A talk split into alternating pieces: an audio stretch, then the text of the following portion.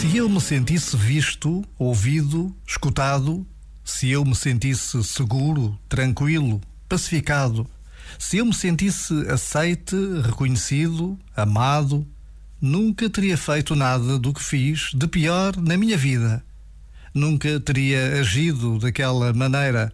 Nunca teria feito aquela escolha. Pois o mesmo se aplica a qualquer outro ser humano.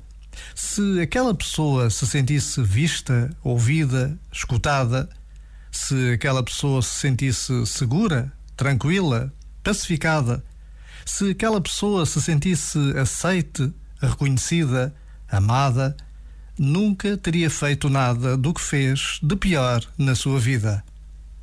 Já agora, vale a pena pensar nisto.